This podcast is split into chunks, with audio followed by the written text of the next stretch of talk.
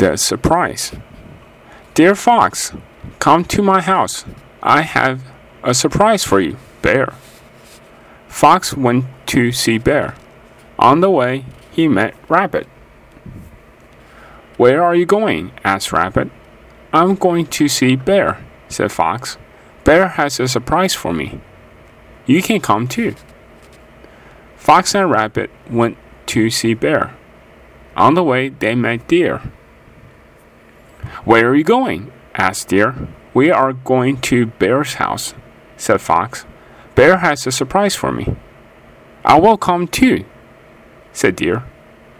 Fox and Rabbit and Deer went to see Bear. On the way, they met Squirrel. Hello, said Squirrel. Where are you going? We are going to Bear's house, said Fox. Come with us, said Deer.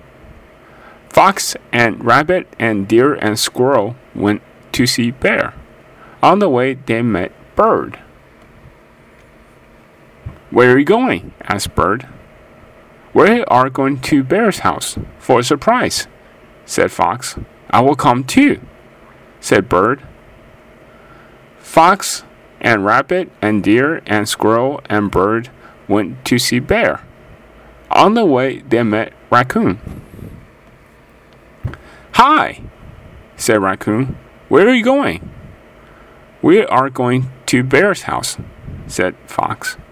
You can come too. So, Fox and Rabbit and Deer and Squirrel and Bird and Raccoon all went to see Bear. Hello, Bear, said Fox.